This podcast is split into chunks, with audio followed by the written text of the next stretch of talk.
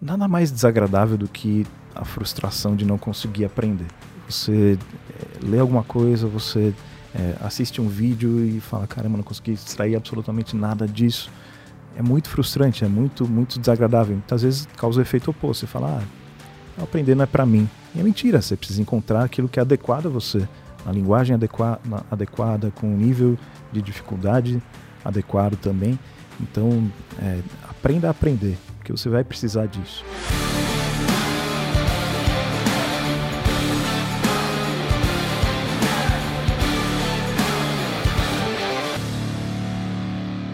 Estamos começando mais um podcast A Sociedade Digital. Eu sou Fred Petrucci, estou aqui com Lucas Puerto, Rodrigo Vinhas e hoje temos um convidado especial aqui direto de Santos, Rodrigo Simonsen. Falei seu sobrenome certo, né? Certo. Seja bem-vindo. Ó, para quem ainda não conhece esse ilustre entrevistado de hoje, ele tem um currículo muito grande. Eu vou falar só algumas coisas e vou deixar ele falar o restante, tá? Mas inicialmente, é, vocês vão conhecer ele com. Ele dirigiu e produziu o Código da Riqueza do Tiago Negro. Hoje ele está como diretor de conteúdo né, do, do Novo Mercado e ele é o publisher. Depois você explica pra gente o que é um publisher da H1. Se vocês já viram aqueles livros maravilhosos que o Ícaro de Carvalho apresenta, esse é o homem por trás. Seja bem-vindo.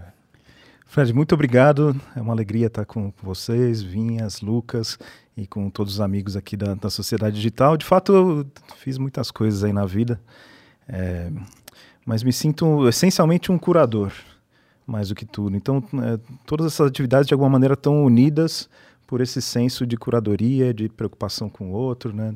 Na raiz latina, é, curador tem a ver com isso, com cuidado. Né? E o que é o marketing, senão a preocupação né, com o seu cliente, com, com o lado mais profundo das emoções, né, dos anseios do, do, do, seu cliente. Eu sinto é, muito isso. Então, eu fiz uma, uma graduação em, em, em, propaganda, fiz SPM, né?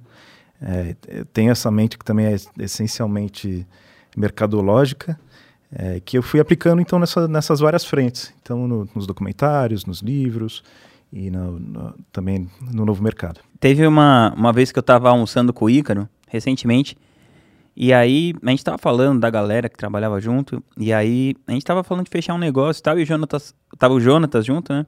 Aí o Jonatas falou, ah, cara, mas por que, que eu vou precisar participar disso e tal, né? Não precisa de mim e tal, você pode fazer isso sozinho.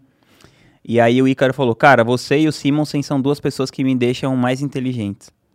Então achei um elogio de respeito. Eu falei, o Ícaro não fala assim de qualquer pessoa, não. E a gente queria aproveitar essa sua presença aqui. Conta um pouquinho primeiro para quem está te vendo aí ou te ouvindo pela primeira vez, às vezes até ouviu falar seu nome e se, se acompanha o Ícaro, né?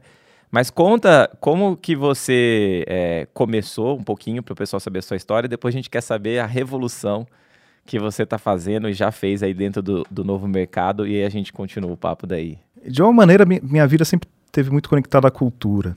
Meu pai foi secretário de cultura tanto de Santos quanto do, do estado de São Paulo, então isso era meio natural na minha vida. É, existiam lá as figuras, os escritores, os maestros, os músicos que frequentavam a nossa casa, frequentavam o, os nossos ambientes, e aquilo sempre foi muito próximo do, da minha realidade. Então eu nunca vi como algo distante, postiço a ser atingido com o snobismo, sabe? Aquela coisa do, do brasileiro que é, sobe um degrauzinho ali no, na, na, universidade. Aquela repente, pseudo-intelectualidade, né? É, aquele caso recente, né, do professor que é doutor e humilha o, o, o seu aluno porque tem é, alguns anos a mais de cultura. Isso eu acho né, uma bobagem imensa. Eu sempre dei com muita naturalidade mesmo. Tava ali, tava o maestro, legal, vamos, vamos conversar. Eu, eu lembro do Plínio Marcos, né, nosso maior dramaturgo aí dos últimos 30, 40 anos, almoçando na minha casa, eu era criança, achava aquilo fenomenal, né? uma oportunidade de tanto. Então sempre foi, foi comum. É, na medida que eu fui avançando, já na, na SPM eu tive contatos com professores muito destacados. Por exemplo, o Clóvis de Barros Filho foi meu professor na, na graduação que né, de, de, Filosofia 2. É, 7 15 da manhã, então a classe inteira ali, ele não fazia chamada e mesmo assim todo mundo é, louco para assistir aula, nunca vi nada parecido. E aí eu fui à Casa do Saber, né, que é esse espaço aqui em São Paulo de, de cultura, né, de, de, de produção de conhecimento. É, e fiz muitos cursos ali, acabei ficando amigo do, do Karnal, do Pondé, né, de muitos professores que hoje estão aí na mídia, estão em tudo quanto é canto.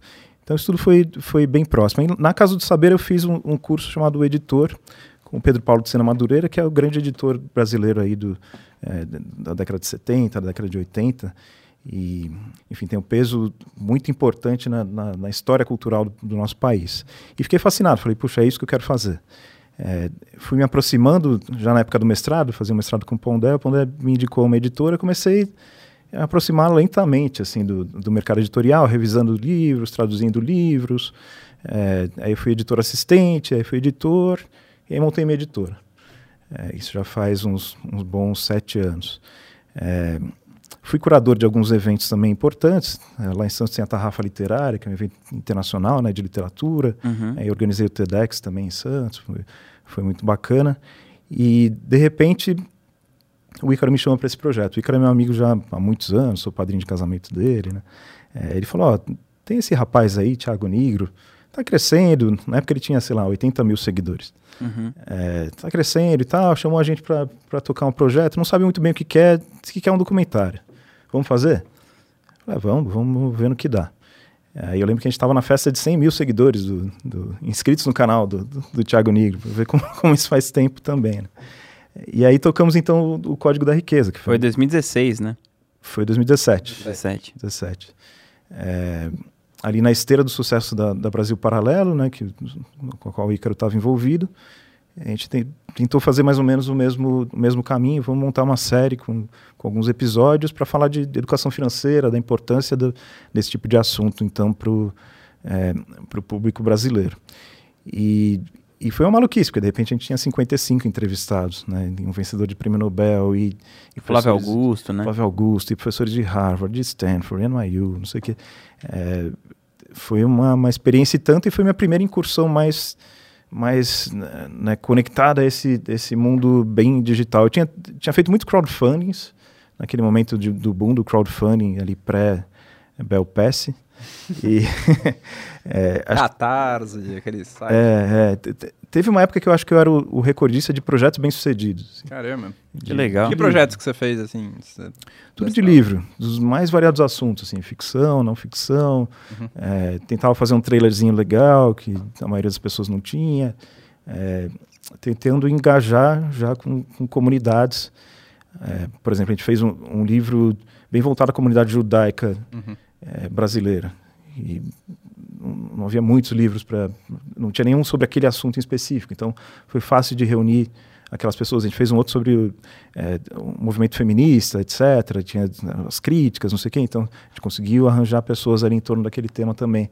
É, foi uma época muito dura, porque você tinha que fazer meio que dois lançamentos. Você fazia o lançamento digital, depois tinha que fazer o, o lançamento do livro em si. A produção demorava muito também. Então, querendo ou não, o crowdfunding tem uma experiência de compra muito ruim, porque você paga. Demora muito tempo, né? Hum, só vai receber daqui seis meses, oito meses, um ano. Quando recebe. Eu né? fazia muito de banda também, ajudava a banda. É. Aí, mas é isso, demorava um ano pra você receber a camiseta, né? Ele ia é lançar isso. o álbum. Você mais ajuda do que compra, é, né? no, no, final das contas. E eu vi que não, não era um grande modelo. E, e o Ícaro já era muito envolvido com, com marketing digital. Uhum. É, e foi me, me trazendo para perto primeiro via Código da Riqueza, depois a gente fez um, um outro projeto com, com a Avenue Securities, também dirigi um documentário é, muito legal para o começo da empresa. E aí chegou um momento em que o, foi bem um pouquinho antes da pandemia, a gente estava pensando em outro documentário, é, veio a pandemia, o, o, novo mercado cresceu demais, né, recebeu muitos assinantes, e o Icaro falou, oh, acho que vale a pena a gente estruturar um departamento aqui de, de audiovisual, não quer tocar isso? Falei, quero, vamos fazer, tá precisando. Né? Uhum. Ninguém aguenta mais aquele áudio da sua webcam, é, que ninguém entende nada. Vamos melhorar, porque esse é um, é um serviço ao, ao seu cliente. E, e, foi o que a gente fez ali então no começo de 2020. Estruturamos o departamento aí com, com equipamentos de cinema e, e, luzes boas, e câmeras boas, microfone bom.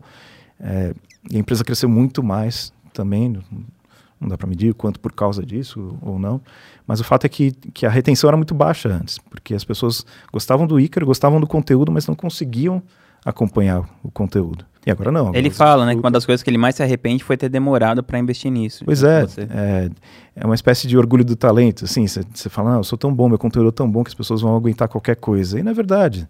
As pessoas têm, têm mil opções, né, hoje em dia de de bons conteúdos que, que entregam muitas vezes isso, esse, esse cuidado, esse carinho com, com os detalhes, com a produção, que é tão importante, né? A gente vê aqui, no, no, precisa de uma estrutura, não tem como fazer esse tipo de coisa sem ter é, uma estrutura mínima.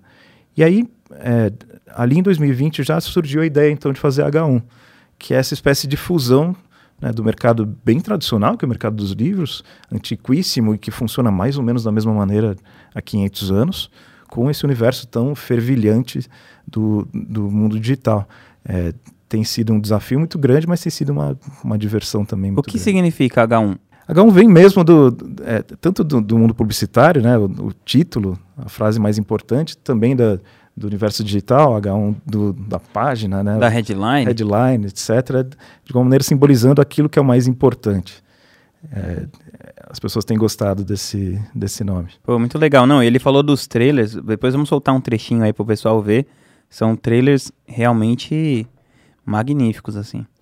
Não, e olhando em retrospectiva é engraçado, né? Assim, é, porque o Jonatas veio aqui, já acho que duas, a gente já fez dois episódios com ele, que ele fala que ele entrou para fazer justamente a legenda, porque as pessoas não conseguiam entender uma parte, né? O Ícaro tinha, como você falou, né, o orgulho de fazer uma coisa tosca é, e, pô, é, é, tão bom que ainda assim eu consigo trazer um monte de gente. E você entrou justamente para melhorar essa parte do audiovisual, né? Então, assim, essa decisão de, pô, vou, vou me profissionalizar nesse, nesse quesito acabou trazendo duas pessoas que são importantíssimas para a estrutura, né? E, e, claramente que colocou o novo mercado em outro patamar de produção, porque hoje, né, para quem acompanha um pouco dos stories ou já viu alguma aula, viu que vocês têm um estúdio super legal, né? Vocês levam as pessoas lá, então, enfim, o, o quanto você acredita que o mercado está mudando nesse sentido assim? O quanto o mercado está é, obviamente você já tem isso, né, da sua história de entender a importância disso, mas você acredita que o mercado está acompanhando esse movimento ou ainda é uma coisa que ainda é aquele 1% que está fazendo vai acabar se distanciando um pouco mais? Se você puder dar um pouco da sua visão.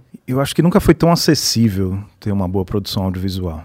Se a gente pensar 10 anos atrás, era inconcebível ter uma estrutura como essa aqui. Você tinha que gastar muitos milhões em equipamentos importados e, e muita gente para operar.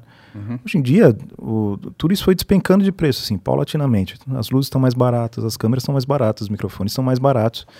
Isso naturalmente facilita o acesso. Até Agora, com o iPhone você consegue ter uma qualidade muito boa, né? Sim, se for ver de, de imagem, né? Som, som não, não, não dá para usar, mas, mas imagem, ele filma muito bem. Muito melhor do que as câmeras profissionais de 10 anos de antigamente, atrás, exato. Né? Então, de fato, ficou muito acessível. Agora, a preocupação, eu sinto também que é crescente. Uhum. Né? Num, num, primeiro momento, quem tem mais possibilidades investe nisso. É, mas o próprio público vai exigir isso. Né? Não, não dá mais para tolerar, por exemplo, você não, não conseguir ouvir o que, o, o que a pessoa está falando. Se a pessoa está explicando alguma coisa, você não consegue entender, né? é, é, intolerável. É, eu sinto que também vai ficar cada vez mais barato. Tudo bem que a gente tem problema do dólar, tal, que é flutuante e tudo mais, uhum. é, mas a gente pega os últimos lançamentos de, de, de marcas como a Aperture, né, que são marcas muito, muito ligadas ao cinema independente americano, por exemplo, é, que, que trazem luzes é, de extrema qualidade, né, e aqui o pessoal da produção sabe bem como, como uma luz de extrema qualidade faz, faz diferença. A sombra que não, não fica verde, né, seu tom de pele fica o seu tom de pele mesmo, enfim, tem todo, é, toda uma série de critérios ali. De repente aquilo não custa mais 5 mil dólares, aquilo custa 200 dólares. Então, é muito, muito diferente. E só tem caído, só tem ficado cada vez mais acessível. Então, acho que naturalmente muita gente vai, é, vai se beneficiar disso. Agora, não basta só equipamento, a gente sabe bem também. É preciso ter um, um certo apuro estético, né, de, de qualidade, de preocupação com detalhes. Produção é, é só detalhe. Né? O, o, primeiro salto, o salto da webcam para uma, uma, câmera profissional, claro que, que é muito grande, mas depois disso, são pequenos incrementos né, um ajuste da, da luz aqui para dar uma sombra melhor ali, um, um, ajuste de posicionamento do microfone, uma luz mais bem posicionada ou com, com uma cor diferente, um ajustezinho no cenário, uhum. coisas que, que vão dando esses, esses pequenos incrementos, mas que no final das contas acabam pesando demais. Não, cara, você falou da parada da curadoria, né, do começo. E é uma bandeira que eu, que eu levanto e defendo muito, porque no digital, geralmente, o que é a curadoria, né, para estrategista? É escolher um bom export, é escolher um bom produto e tudo mais. Qual que é o critério que você usa para fazer a curadoria dos livros que você vai lançar e como que você poderia correlacionar isso com isso que eu estou dizendo do mercado digital? Eu acho que tem uma, uma série de critérios, na verdade, que, que pesam em função das suas necessidades também, eh, em função dos seus desejos. É, nenhum curador é perfeito, não, não existe isso em, em nenhum aspecto né, do universo das artes ou da música e tudo mais. É, mas eu sinto, por exemplo, qual, pensando em qualificações, acho que já é um primeiro critério. A pessoa tem uma, uma educação formal, ela tem uma, uma, educação mais prática. Você pode pesar mais para um lado ou para o outro. Tem gente que vai buscar né, o, o, acadêmico, que tem uma, uma série de títulos, tem gente que vai buscar quem está no mercado e, e, e, teve grandes resultados. Então, esse é um critério possível. É, no caso dos livros, existem muitos critérios que você pode, inclusive, utilizar na escolha do, do livro que, com o qual você vai conviver. Né? É, eu, eu penso do, livros muito nesse aspecto, assim, é um convívio, é uma chance de você ter por ali poucos reais a possibilidade de é, escalar o ombro, o ombro dos, dos gigantes. E é você que tem que fazer esse esforço, né? É, eu sempre falo isso, tem, tem essa coisa do, do, ombro dos gigantes. Os gigantes não vão se abaixar para você é, subir, você vai ter que fazer esse processo de escalar. Então, é, escolha bem também quais são os seus gigantes. E aí os critérios podem ser uma editora que você confia, né? É, premiações, por exemplo, são sempre é, bem-vindas. Né? Dificilmente um, um, um, grande livro. Claro que muitos grandes livros não ganham prêmios, mas um livro que ganha um prêmio normalmente ele, ele merece a sua atenção. É, você mesmo comparar fazer uma triagem é, dentro dos temas, então procure vários, vários livros sobre o mesmo tema, veja qual, qual é o mais adequado a você. Mesmo o caráter estético, né, se, a, se a editora teve uma preocupação, por exemplo, com, com uma capa bonita, com um papel elegante, com, com, né, com esses aspectos mais visuais, possivelmente ela também tem uma preocupação com, com a tradução, com, né, com, com algo ser fidedigno. É, esse é o tipo de coisa que, que eu sinto que as pessoas precisam olhar. É, potencial de alcance, claro. É, hoje todo mundo de alguma maneira é mídia, né? Uhum. É, todas as pessoas são públicas e todas as pessoas viraram um, um pouco a Folha de São Paulo, o Estadão, é, e às vezes muito mais, né? Por exemplo, a gente está tá filmando um documentário agora sobre influenciadores. Tem influenciadores com 15 milhões, 20 milhões de seguidores, enquanto a revista Vogue tem três. Né? Então, quem, quem tem mais poder de fato dentro desse universo? É, então é claro que, que isso também precisa ser mensurado e, e, e, o mercado digital é muito bom nisso, mas não é só isso também. Às vezes você precisa, precisa apostar também. Né? Você fala, essa pessoa eu sinto que vai crescer. É, eu sei que, que vocês vão gravar também um episódio com, com a Gabi Pazos. A Gabi é, é minha amiga já há muitos anos. Eu fiz essa aposta. Falei, Gabi, tenho certeza que você vai crescer e, e não vai demorar tanto. Você precisa só fazer algumas coisinhas. Vai por aqui, vai por ali. E de fato tem, tem acontecido. Então, é, esse jogo que é o jogo, por exemplo, de, de, uma orquestra, né? Uma orquestra que só toca Beethoven e Mozart é uma, é uma, orquestra importante? É, pode até ser. Mas se ela não estimula a produção do, do daquilo que é mais recente, ela fica só um, um, um, adereço de algo, de algo não datado exatamente, mas uma espécie de museu. É, uma editora ou uma, uma agência precisa estar muito envolvida com produção contemporânea.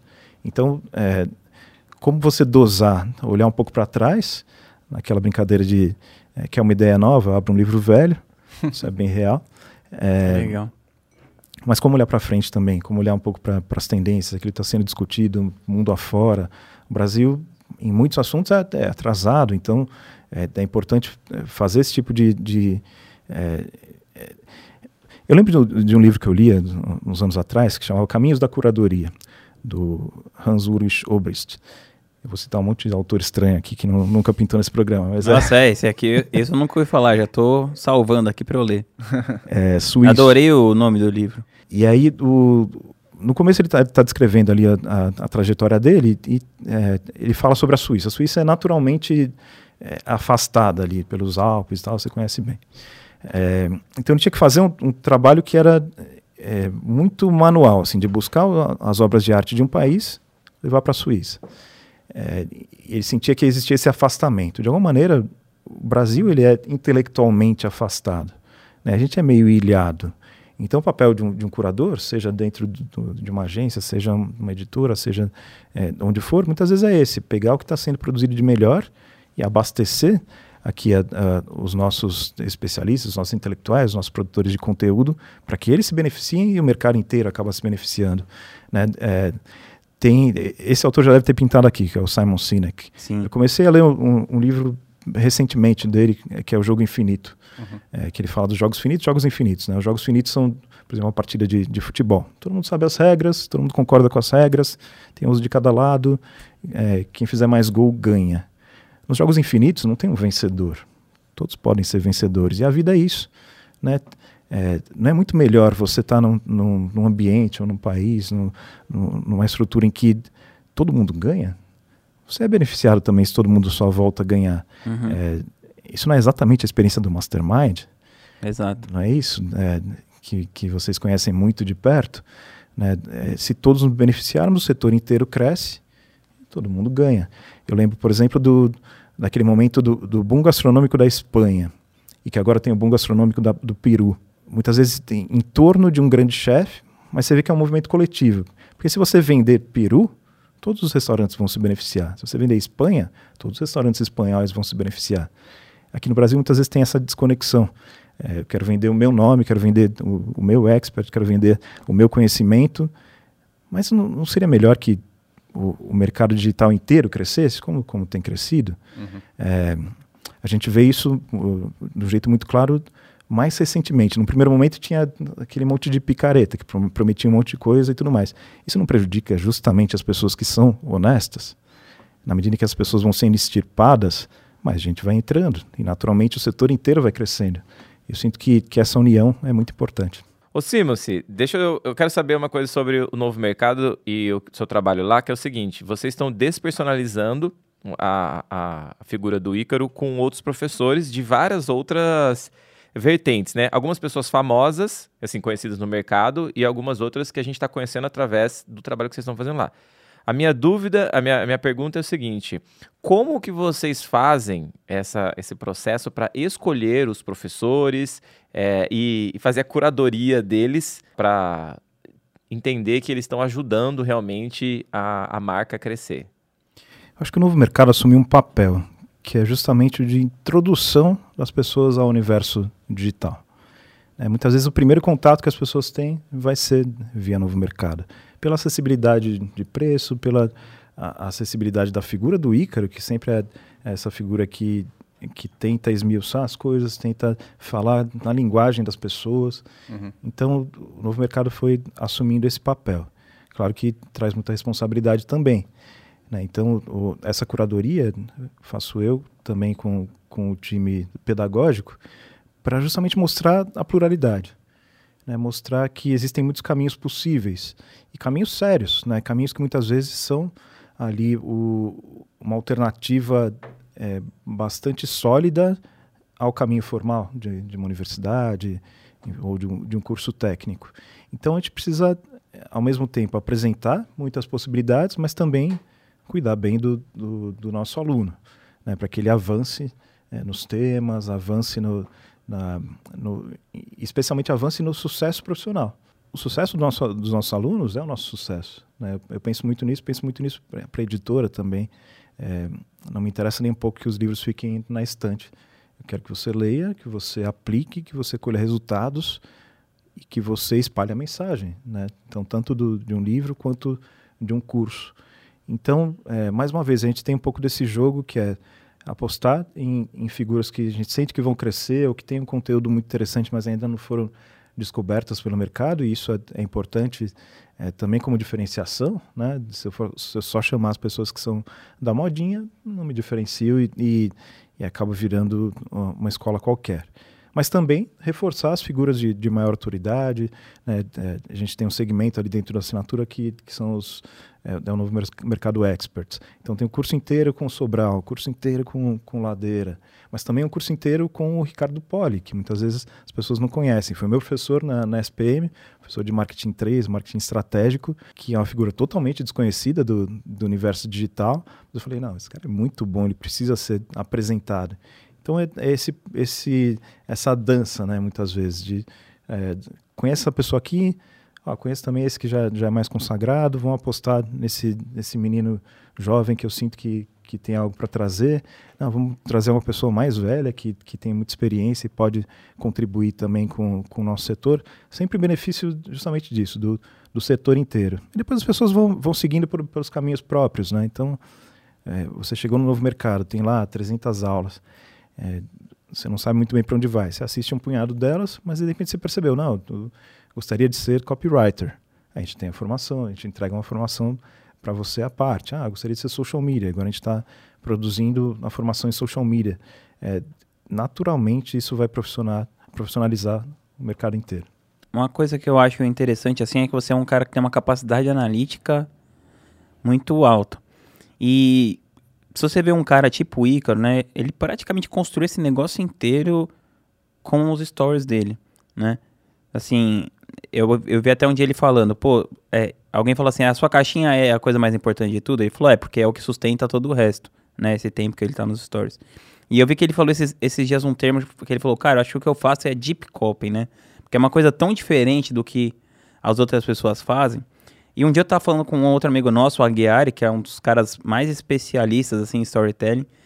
E ele falou para mim, falou, cara, o Ícaro é foda, ele tá fazendo aquele negócio na cara de todo mundo, todo dia, e ninguém consegue copiar o que ele tá fazendo, né?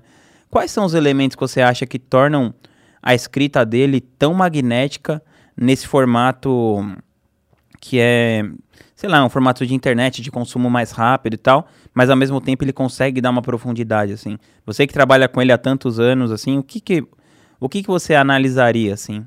É, repertório e a capacidade de contar uma boa história. A capacidade de contar uma boa história é uma competência que você consegue é, aprender ali, administrar de um jeito até razoavelmente rápido. Agora, repertório leva uma vida inteira.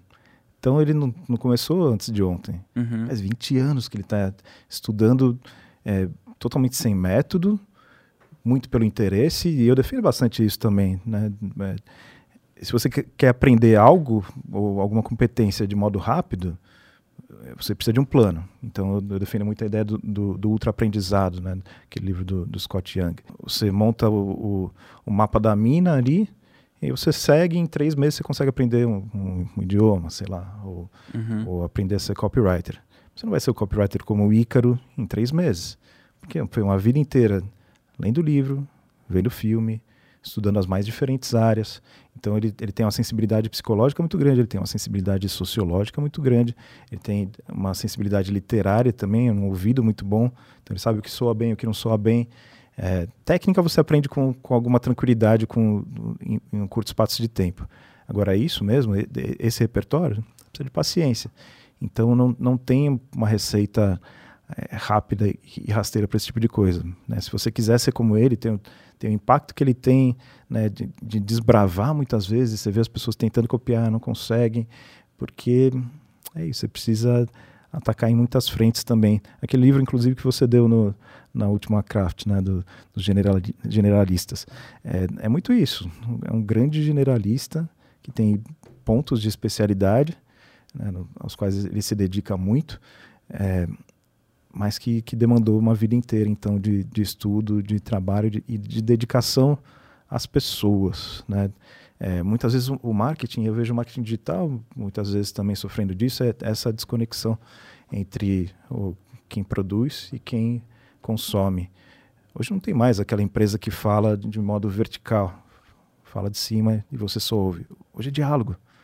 Né? É, todo consumidor tem voz, tem a possibilidade de afetar uma marca de modo profundo, tem, tem a possibilidade de entrar em contato com é, as figuras importantes de uma marca, muitas vezes com o CEO de uma marca. Então.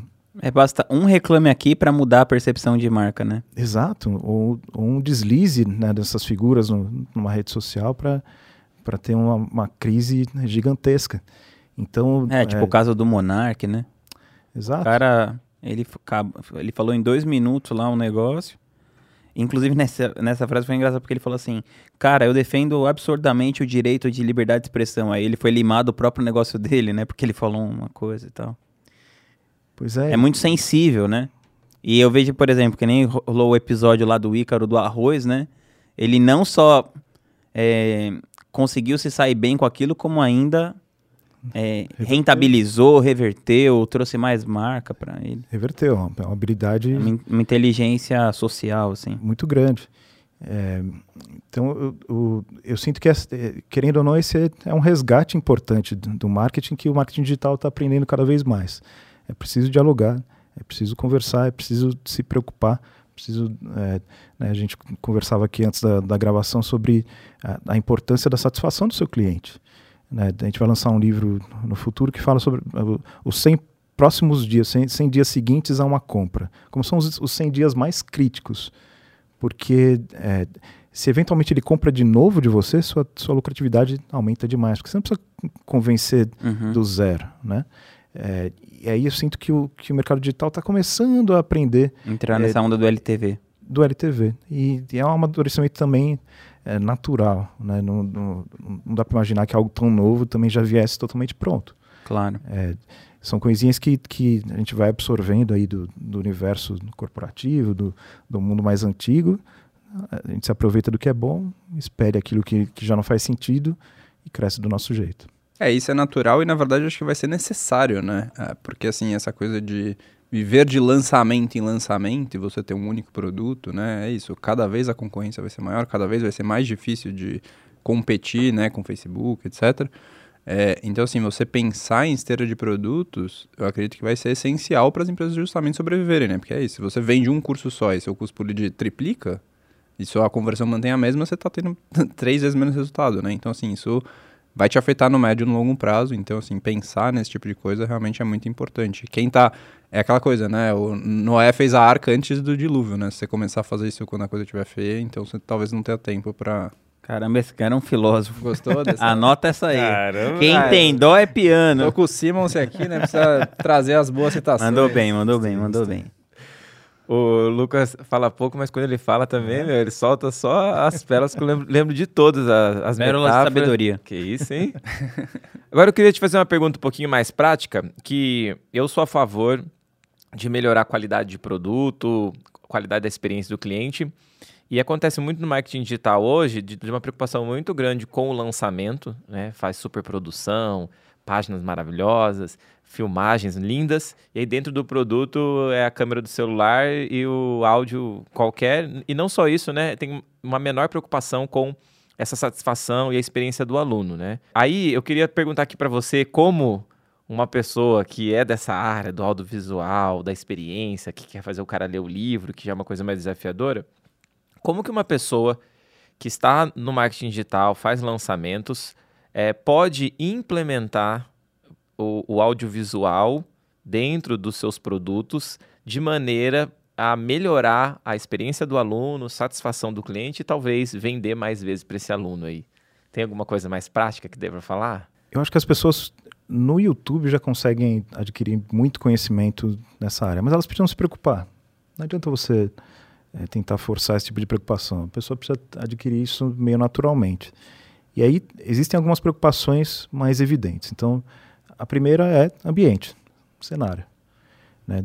Quanto mais profundidade o seu cenário tiver, por exemplo, melhor. É, se você ficar com, com, com a nuca encostada numa parede branca, você não vai se destacar. Então, por exemplo, cores que são boas. O azul escuro, o verde escuro. São, são cores que no, normalmente contrastam bem com, com a pele das pessoas. É um primeiro movimento muito simples de ser feito. Você pinta sua parede de azul, você já tem um ganho. É, objetos de cena, adquira objetos de cena. É, procure posicioná-los de um jeito que seja harmônico. E essa coisa de harmonia você aprende muito facilmente no YouTube. As regras dos terços e do, né, deixar as coisas mais, mais paralelas tudo mais, tudo você aprende com muita tranquilidade. Agora, áudio, por exemplo, não tem jeito. Você vai ter que investir em equipamento melhor. Esses equipamentos são caríssimos? Não, são caros. São um investimento. Mas quanto não retorna? É, pensa que se você quiser abrir uma banca de jornal, você tem investimento. Você vai ter que ter a banca, você vai ter que ter as revistas, você vai ter que ter balinha. É, isso tudo tem custo. É, é, muito comum no universo digital as pessoas acharem que, não, que, as coisas não custam nada, né? Que você vai poder fazer com, com aquilo que você tem e, e é isso aí. Não, chega um momento. E para sempre, né? O problema, é, é, problema é pensar que. Você começa assim. Você até pode começar assim, né? Mas assim. a coisa tem que ter evolução. Claro. É, luzes, né? Como, como eu falei. É, uma luz ruim, ela vai deixar seu tom de pele feio. E as pessoas podem não perceber isso de modo racional, mas elas sentem isso. E o sentimento é a coisa mais importante no final das contas. É, se você puder investir numa câmera, invista também. Uma câmera é, como essas, mirrorless, né? você tem mais controle daquilo que você quer fazer. Então você pode trocar uma lente, botar uma lente que tem uma, uma profundidade de campo mais interessante, dá aquele efeito desfocado, né? que, que a gente chama, tem, tem um nome técnico para isso, que é bokeh, já fica um aspecto mais bonito. Agora, as, as, luzes, por exemplo, antigamente uma luz ARRI, sei lá, luz de cinema, custava muitos milhares de, de dólar, dólares. Hoje tem é, a luz da, da série Amaran da Aperture. Estava vendo os lançamentos mais recentes, agora eles já tem painel de LED com, com RGB total. Consegue controlar, botar a cor que você quiser. É, já tem luzes muito potentes que você bota com, com softbox. Ah, softbox é caro, bota com bota uma cortina de, de chuveiro na frente para difundir a luz. Eu boto papel manteiga, é, com pequenos macetes que vão deixando a, a luz mais, sua, mais suave. Uma luz dessas, hoje em dia, nos Estados Unidos, custa 200 dólares. Custa 150 dólares, muitas vezes. Luzes que, que até pouco tempo atrás custariam muito, muito mais. Então, está é, mais acessível. Agora, você tem que, tem que se preocupar um pouquinho mais. E a preocupação justamente com, com detalhes, não é muito mais do que isso. Você não vai fazer né, a produção de Hollywood na sua, na sua casa, no seu escritório. Você precisa só de, um, de algo que seja harmônico, que seja visualmente interessante, né, que, que exiba aquilo que dentro do universo audiovisual a gente chama de valor de produção, né, production value. É, que a pessoa perceba essa preocupação, perceba que, que existiu ali um investimento. E se ela investiu no negócio dela, é porque ela aposta no negócio dela. Então você também acaba apostando. E qual é o momento que você acha que a pessoa deve começar a pensar em audiovisual? E depois eu queria saber assim, ó, que momento que a pessoa contrata alguém para cuidar do audiovisual dela dentro do negócio? Eu acho que é o momento 3, assim, não, não acho que deva ser nem o primeiro nem o segundo. É, com certeza existem coisas mais fundamentais, porque não, não adianta ter toda a estrutura não ter conteúdo. Isso claro. é, é bastante evidente. É, não adianta você ter conteúdo e não saber conectar não saber falar a língua do, a linguagem do seu, da sua audiência, ou não ter uma audiência. Não adianta de nada. Então, cultive isso tudo primeiro. Conseguiu um, um, um bom lançamento, teve um, um faturamento legal, é, invista já esse pouquinho, que muitas vezes é isso, é, é 3, 4, 5 mil reais, que não é, uma, não é um montante imenso, mas é, tem uma grande diferença no microfone de 250 reais que vende ali no Mercado Livre, Sony, não sei o quê, é, para o microfone do seu celular. Já, tem, já é um salto muito grande. Uhum. É, o microfone da sua web, webcam, que seja. É, eu acho que é isso. No, no, momento 3 ali conseguiu já. É no momento 3 escola um galante, tipo esse aqui. Por aí.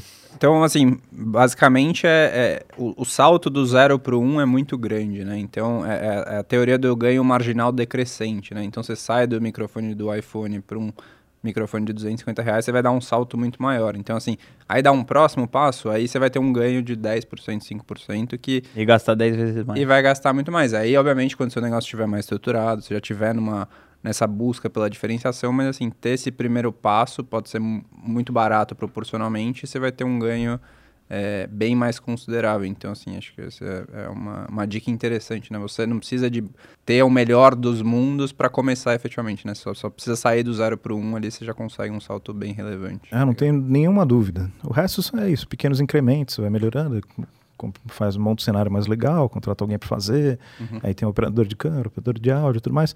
Isso tudo uh, vai acontecendo meio que naturalmente, mas você, você precisa dar esse primeiro grande passo e aí todo mundo acaba percebendo que agora não é mais uh, um negócio amador, agora virou algo profissional de verdade. Ô Simonsi, é, vocês estão crescendo ali no novo mercado, né? E você já fez um grande trabalho ali que foi chocante, né? No começo de cenário, o pessoal elogia muito. Quais são os desafios agora que você tem, ou esse seu departamento de, de conteúdo tem, é, para o próximo ano aí de crescimento? Eu acho que o desafio é o desafio de, de penetração no universo mais consolidado.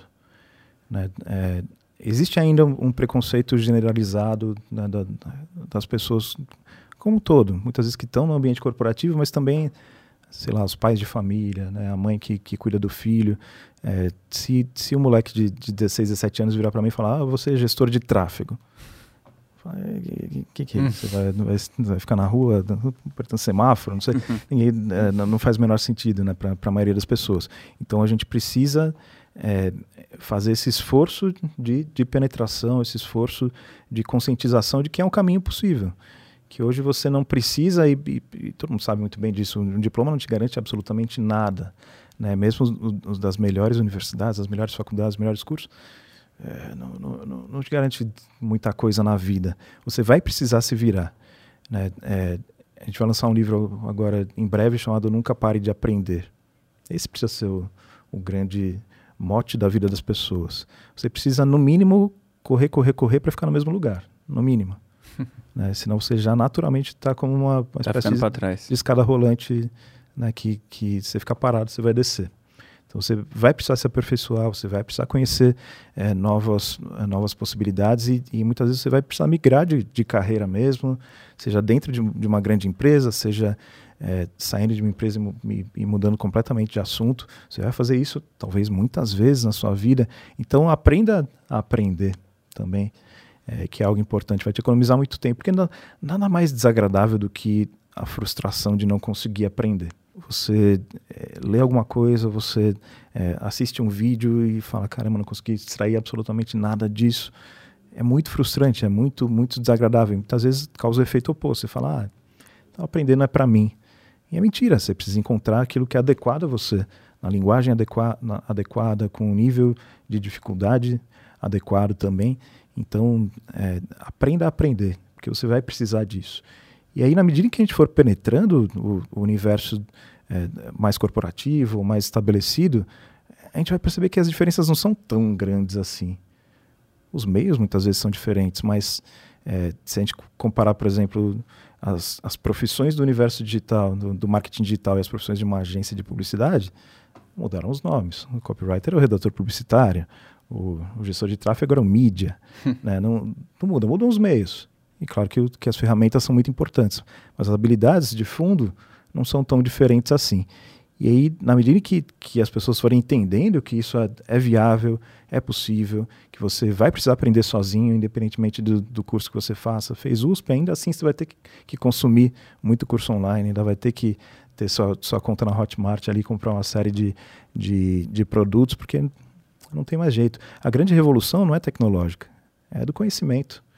Né? Pensa que, que há, há poucos anos você não tinha a possibilidade de assistir um curso de uma grande universidade, sei lá, do MIT, de graça no YouTube, né? ou em uma plataforma, ou pagando muito pouco. Uhum. É, você não tinha acesso ao- aos mestres do jeito que a gente tem hoje em dia. Você, de repente, sei lá, você gosta da, da figura do, do Ícaro de Carvalho. Você pode fazer uma pergunta para ele e ele vai responder de graça para você. Não é, não é incrível isso? É, os livros nunca foram tão baratos também. Você, é, aquela fra- frase do, que acho que é do Charlie Munger, é, Tá cheio de, de ideias de milhões de dólares em livros de 30 livro dólares. de 30 dólares. É isso. É, mas mais uma vez, você vai ter que Era escalar. essa a frase mesmo? Era essa. Você vai ter que escalar, você vai ter que fazer eh, eh, esse processo. Então, aprenda como fazer e se acostume com isso, porque isso não vai mudar, você vai ter que se reinventar. E é isso que vocês estão fazendo no novo mercado agora, trazendo esses professores, fazendo documentários. É esse o objetivo? É exatamente isso, a gente precisa aproximar as pessoas e mostrar que é um caminho real, possível, palpável e potencialmente muito lucrativo. Então, eu- eu vou contar para vocês aqui algo que eh, ninguém sabe ainda. Mas a gente vai lançar um documentário eh, sobre influenciadores, agora, em breve, pela, Legal. pela H1. Eh, a gente chamou grandes influenciadores do país, a Boca Rosa, o Paulo Musi, a Lara Nesteruk, a Luara Fonseca, a Bibi Tato, pessoas ali com, com muitos milhões de seguidores. Já não conheço metade, esse é o... É, então essa é a idade, eu também não É, conhecia. esse, é, esse é o sinal. Essa é a idade. Que é isso, a, a menina Luara Fonseca, por exemplo, tem 17 anos, ela tem 20 milhões de seguidores no TikTok, 15 milhões de seguidores no, no Instagram. Caramba. É um, é um fenômeno, e a maioria das pessoas é, muitas vezes não conhece. E aí também os especialistas, a gente tem o Pondé, tem o próprio Ícaro, tem Álvaro Machado Dias, pessoas que vão analisar um fenômeno que é muito interessante. E a gente viu esse amadurecimento. A gente viu que no primeiro momento as pessoas começaram a produzir conteúdo ali, YouTube e tudo mais, de um jeito meio instintivo, não sabiam muito para quê, mas aí viram, ah, isso aqui pode me dar um dinheirinho. Aí depois elas perceberam, não, isso aqui pode ser uma profissão, de verdade, eu vou me dedicar só. É, eu vi isso. que os, tic, os maiores TikTokers do mundo ganham mais do que os maiores CEOs do mundo. Com certeza. É. E aí, de repente, eles perceberam, ah, e, e se eu usar a minha influência para minha própria marca? E aí eu viro empresário. E aí você vê o movimento, por exemplo, da, da Bianca Uhum. Boca Rosa, né, que hoje tem uma empresa que fatura mais de 100 milhões de reais de, de cosméticos. Ela é a grande influenciadora da marca, uma pessoa muito inteligente, muito perspicaz, assim, né, mercadologicamente mesmo. Mas percebeu que eh, o poder dela era tão grande que ela podia dobrar uma indústria tão antiga quanto, quanto a indústria dos, dos cosméticos. Isso é um caminho possível para as pessoas. É isso que a gente quer mostrar nesse documentário e vai vir um, um box de livros também para quem de fato quiser se aprofundar, quiser levar isso a sério. É, vai ser um, um, grande desafio aí do, do novo mercado e da H1 para esse ano. Se tudo der certo, a gente quer continuar esse tipo de, de disseminação da discussão, do debate, da, das novas ideias, trazendo grandes especialistas, figuras que estão desde dentro mesmo do, desse universo e de muitos outros universos. Então, é, eu, eu, sinto que é muito isso, Fred, é, a função do novo mercado mesmo. Gera debate, gera discussão, aproxima esse mundo é, real, como, como as pessoas dizem, do, do mundo digital. Já não, não, é, não tem mais tanta diferenciação, você vai ter que conviver com todas as coisas e vamos quebrar essas fronteiras para que seja uma coisa só. Muito legal. Legal. Simon, assim, eu queria pedir. Eh, nosso, nosso público aqui é, é, é muita gente que está produzindo, criador de conteúdo, né? Então a gente tem tanto o expert, né, que a gente chama, quanto agências ou prestadores de serviços, copywriters, etc. É, o que, que você pode recomendar, né? Você é um cara que tem um repertório incrível de livros, séries, é, de, enfim, filmes. O que, que você acha que é, é interessante, assim, que pelo menos na sua visão foram é, elevaram o seu jogo aí? O que, que você acha que é interessante? A parte de ficção, então, filmes, séries e mesmo os livros de ficção, acho que é algo muito pessoal. Ninguém é obrigado a gostar de Dostoiévski, ninguém é obrigado a gostar de Tolstói, ninguém é obrigado a gostar de Machado de Assis. Até porque quase ninguém vai entender, né? Então, mas possivelmente você gosta de algum desses. Então você gosta de Jane Austen, por exemplo, eu, eu adoro. Nossa, é uma escritora super acessível. Que é qualquer é bem mais acessível, né? Qualquer adolescente consegue ler, com um universo que, é, que pode até ser distante, tal, aquele universo dos palácios e tudo mais, mas, no fundo, livros que falam sobre amor. Uhum. Então, é natural ter essa conexão. Então, encontre esses autores, encontre esses filmes ou diretores ou, ou, ou pessoas que, que falam diretamente ao seu coração. E aí... Uhum é, é, meio sem preconceito mesmo. Vai, vai descobrindo, tentando prezar pela qualidade, então, ou que sejam premiados, ou que sejam clássicos, ou que sejam conhecidos, ou, ou que sejam comentados pelo, é, né, pelo, pelos grandes analistas tudo mais. Né, busque esse tipo de qualidade, senão você vai ser também qualquer um. Né, precisa tomar cuidado com isso. Se você uhum. consumir o que todo mundo consome, você não tem como se diferenciar. Então, é, busque também o, o, algo que seja muito próximo a esse seu universo de interesse. Uhum. Só você sabe onde o calo aperta. Agora, livros, eu tenho livros para recomendar de não ficção, por exemplo, que eu acho que são úteis para para muito muita muita gente ou, ou, certamente muita gente aqui do, do da, da, audiência do, do programa uhum. é, então eu falei e aí eu repito o livro Ultra Aprendizado do, do Scott Young uhum. saiu pela HarperCollins ano passado se eu não me engano você encontra baratinho ali na Amazon é, ele vai te dar esse passo a passo de como como aprender de como aprender com velocidade, com qualidade. Então, se você pretende mudar de, de, de função ou pretende a, a, aprender alguma habilidade nova, seja uma língua, seja uma habilidade profissional, o que quer que seja, você consegue fazer isso se você tiver um método e se você tiver um passo a passo. E ele vai te dar todo esse, esse mapa da mina, vai falar de meta-aprendizado, como é que você monta ali o, tudo aquilo que você precisa consumir, organiza tudo, tem uma grande preocupação com, com esse meta-aprendizado, um livro que eu recomendo vivamente tem um livro, e aí eu vou, vou puxar a sardinha para a brasa da, da, H1, não tem como. É, dois livros que eu sinto que são. são Até porque se não fosse bom, você não teria escolhido para lançar, né? pois é, exato. Tem isso. É, eu acho que marketing, uma história de amor, tem uma mensagem muito boa e qualquer pessoa consegue ler.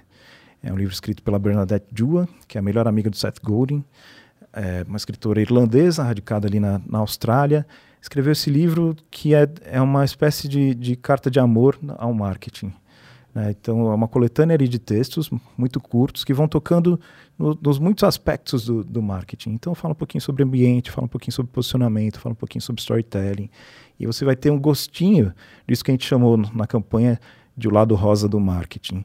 Esse marketing que, que tem a preocupação com, com os detalhes, que tem a preocupação com, com a felicidade do seu cliente, que, que vai fazer de tudo para agradar. Então, um livro é muito gostoso e quem quem comprar ali no site da H1 também tem o, tem o curso. Uhum. Mas é muito legal que esse curso não é um professor só. A gente trouxe 15 professoras e mais dois bônus bastante interessantes. O professor Ricardo Poli e o JP, da Hotmart. O JP deu uma aula ali de duas horas é, falando sobre empreendedorismo, coisas, competências que você precisa ter se você quer abrir um negócio. Caramba! Uau! O JP da, é o CEO da Hotmart né, a figura de, de, imenso destaque hoje mundial e de repente por poucos reais você tem acesso ali à sabedoria dele e de várias outras professoras também de muito destaque que vão destrinchar ali um texto, outro texto e tudo mais. E aí, é, por fim, eu, eu queria é, introduzir também um, um, autor, a gente aposta muito nele, que é o Carlos Gil. É um cubano-americano que escreveu O Fim do Marketing. E o fim do marketing não é uma previsão catastrófica, é só o fim daquele marketing antigo. É o marketing do anúncio, o marketing da, interrupção, o marketing que perturba as pessoas. Ele aposta muito mais no nosso marketing. É uma onda de marketing de permissão 2.0. Exato. Ele é uma espécie de, de filho espiritual do marketing de permissão de Seth Godin, só que muito contemporâneo. Então, o livro é recente, ele vai falar do, do, das nossas redes. É TikTok, Instagram, LinkedIn e, e, vai trazer, sei lá, Kim Kardashian e o DJ Khaled. O que, que você consegue aprender com, com essas figuras? É um livro que foi premiado internacionalmente, ganhou um prêmio importante ali em Nova York. É, o fim do marketing. Acho que se vocês descobrirem, vocês vão conseguir colocar em prática é, com muita facilidade. Então, essas são as minhas apostas. Pô, muito, muito bom, massa, obrigado. cara. Muito obrigado aí pela sua presença. Foi incrível ter você aqui. A gente é muito fã. Fala aí, Fred, dá o. Ó, eu queria só deixar claro aqui que o Jonathan já veio duas vezes, tá? E agora eu vi seu currículo todo aqui, de tudo que você sabe fazer. A gente não, Vamos não querer uma parte dois. nem é, raspar a superfície aí do, do, seu conhecimento, da sua experiência. E que a gente pode aproveitar muito aí, é, o pessoal que ouve. Então fica um convite aí para uma próxima. Logo, logo a gente chama. Concordo. Agora eu quero saber o seguinte: para comprar os livros da H1, para ter acesso, né? Como que a pessoa faz? Indica aí para o pessoal, para a gente já. Hoje a gente tem a nossa H1 Store, que a gente abriu recentemente. Então você entra lá em, em h1editora.com, vai cair na, na nossa store, você vai ter a possibilidade de comprar só o livro, se você quiser, mas é, também o livro com o caderno de ativação, com exercícios ali para você, e também o livro com, com o curso. É a letra H e o número 1, um, só para deixar claro, isso, né? Isso, isso, isso. É, que eu acho que é a experiência de aprendizado mais rica, porque você tem ali o, o, o a gente brinca de, com, com, um pouco com isso, assim, é, é, a experiência de aprendizado e o aprendizado com experiência. E a experiência do professor. O professor que vai lá e vai, vai destrinchar para você, vai falar, não, isso aqui está datado, isso aqui não existe mais, isso aqui ainda funciona, isso veio disso, esse conceito veio dali. É, ele vai fazer esse trabalho de, de guiamento, muitas vezes, ele vai pegar você pela mão e vai apontar tudo aquilo que importa e tudo aquilo que não importa dentro da obra. Então é uma experiência muito diferente de leitura, uma espécie de leitura conjunta. E aí você tem eh, também a possibilidade de conhecer os leitores da H1 que também desfrutam desse tipo de experiência. Você vai, vai desenvolvendo esse tipo de comunidade em torno do, do conhecimento. É, Claro que a gente privilegia também os lançamentos, então fique atento, cadastre seu e-mail lá e tudo mais, que no momento de lançamento de, de um box ou de, ou de, um livro, você tem benefícios, é mais barato e tudo mais. Claro que a gente quer é, privilegiar esse momento de, de maior fidelização ali do nosso cliente. Mas o, o, se tudo der certo, esse ano a gente publica ainda mais 20 livros, é, muitos assuntos, e vamos falar de comunidades, vamos falar de storytelling, vamos falar de marketing de influência e, e vamos trazer assuntos é, pertinentes a, a, ao nosso universo e também a esse universo estendido do mundo corporativo. E o Simonsi, como que o pessoal faz para te acompanhar, ver esse seu trabalho que você está fazendo aí no novo mercado ou esses outros trabalhos aí de, da editora, você como publisher? Como o pessoal te encontra nas redes sociais? Eu estou ali no, no, Instagram, arroba é, Rodrigo Simonsen. Pode entrar em contato comigo, pode mandar mensagem, eu publico ali minha, minhas fotos com, com os meus textos, um jeito meio diferente ali de, de articular as coisas também. É, e eu aceito sempre com, com muito carinho as mensagens do, dos leitores, é, dos amigos. Acabei ficando amigo de, de muitos deles, é, que, que já me acompanham há um tempinho e que acompanham então agora também o trabalho com, com o Novo Mercado e com o H1. É, sempre vai ser um, um diálogo muito proveitoso é, e, e deixo meu Instagram então totalmente à disposição aqui do público da sociedade digital. Legal, queria te agradecer essa presença, vir aí de Santos aqui, falar com a gente, contar um pouquinho da sua história, desses bastidores. Queria agradecer essa presença aqui. Então. Foi, foi uma alegria estar com vocês. É, o, o Vinhas já, já conheço um pouquinho mais de tempo e, e, já é um excelente amigo. Vocês eu conheci hoje, mas fiquei muito surpreso. Acho que o papo foi, foi ótimo desde antes aqui do, da gravação do programa e certamente aqui agora. É, e fico mais uma vez absolutamente à disposição. Quando me convidarem, virei com, com muita alegria. Logo mais em a parte 2. Esse foi o, o episódio do podcast A Sociedade Digital. Até a próxima, pessoal. Valeu.